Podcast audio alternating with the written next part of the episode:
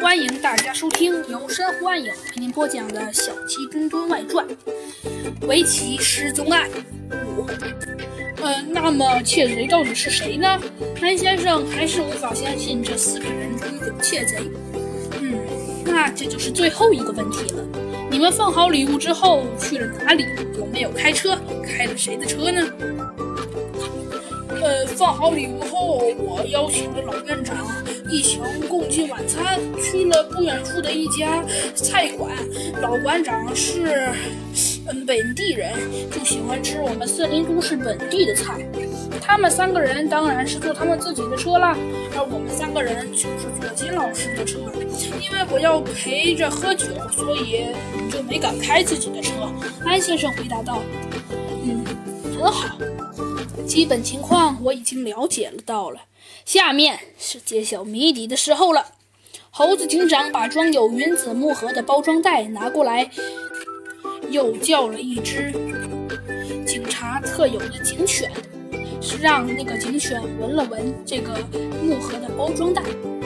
那只警犬吐了吐舌头，点了点头。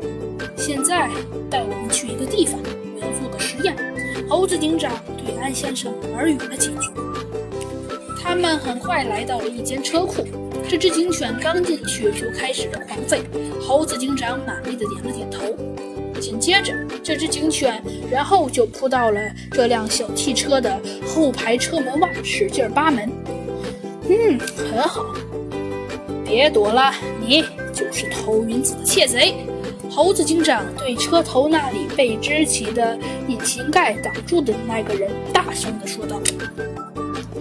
你你有什么证据说我是窃贼？嗯，杨老师，司机，你们两个装的还是很好的。如果窃贼是六人以外的人，那么行窃时自然要把木盒、奇罐连同云子一起偷走。毕竟包装盒也是十分珍贵的。但实际上是只有云子被盗窃了，而且门窗也没有损坏，说明在送礼物时包装盒被调包了。嫌疑人只有可能是在你们六人之中。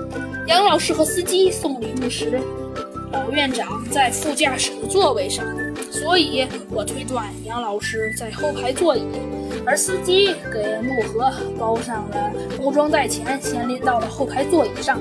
这时杨老师在挡住大家的视线，司机在趁机调包，一套一模一样的空包装盒，而没有云子的盒子替换了真正的礼物。